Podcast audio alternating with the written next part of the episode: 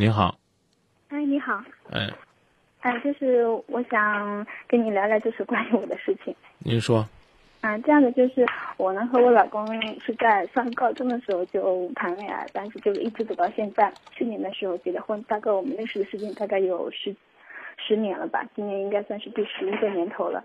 嗯，但是在今年八月份的时候呢，我发现就是也不是我发现，是我老公他自己跟我说，他说有一个女孩子，就是条件可能比较好，是一个海归，对他特别好，他可能稍微有点心动了这样子。嗯，经过嗯这将近两个多月的时间了，然后他我老公他最后他觉得呢，可能还是要嗯返回到这个家庭当中来。嗯，但是呢，他可能还是有点忧郁吧。他觉得对另外一个女孩子可能有点愧疚什么之类的。对于我来说的话，我在心里面接受不了这个事情，所以说心里面一直有个坎，现在也不知道该怎么办。他对你有愧疚吗？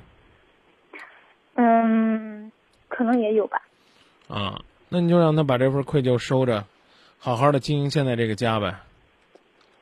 但是问题是，我觉得他好像还是放不开。虽然说，你先说，你先说，如果他能放下那个女孩子，你能放开吗？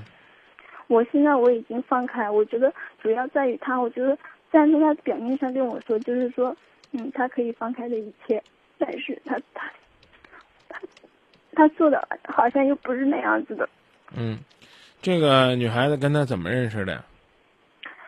他们是在一个偶然的机会，其实他们总共见面的次数也就两次。第一次是他们认识的时候，嗯，然后呢，他们就一直在网上聊天这样子吧，嗯嗯后来，嗯，最后一次见面应该是在嗯最近的时间，就是就是这么两次。你老公多大岁数？他今年二十八岁。那个海归呢？二十三岁。啊，当一个呢，海归。爱上了一个本地龟的时候，可能呢，他们只考虑两个人在一起的新鲜，却没有考虑那个所谓的既有高学历又有海外教育背景的人，却心甘情愿的做小三儿，去拆散别人的家庭。你问问你老公，这样的人敢要吗？能要吗？怎么样能朝前发展呢？别觉得有人可以为他去缺德、去不要脸，就是自己的魅力大是一种荣耀。你把这道理给他讲讲清楚，他就会明白。那二十三岁的姑娘呢，呃，多多少少是有点冲动。你跟他分析这段的目的呢，是先拿他当好人，嗯，知道吧？啊，嗯，拿他当个好人呢，然后让他觉得呢，你相信他，啊，是被那个女孩子诱惑的，而实际上也搞不好是你老公主动出击的呢。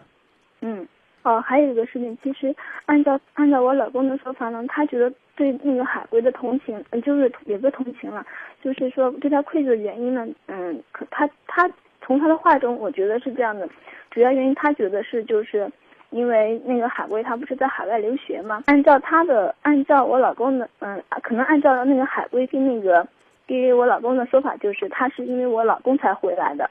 哦，谁信呢？我老公信。哎呦。你跟他讲明白，一个成年人自己的事儿自己拿主意，而且你要跟他说清楚。就算他现在没有家庭，嗯，没有家庭，嗯，他跟那海归如果说将来走不到一块儿呢，他也要从经济上补偿他从海外归来的损失吗？这事儿就如同我们前边呢一位听友说的那样，愿赌服输。有些事儿呢，就要学会取舍。你跟他说珍惜眼前人。谢谢。另外呢，你需要反思的是，十年了，感情平淡了吗？该怎样更新呢？有什么能够表达你们浪漫、塑造你们浪漫的途径吗？这是你需要考虑的。我们不仅呢，要自己呢能够抵抗得了诱惑。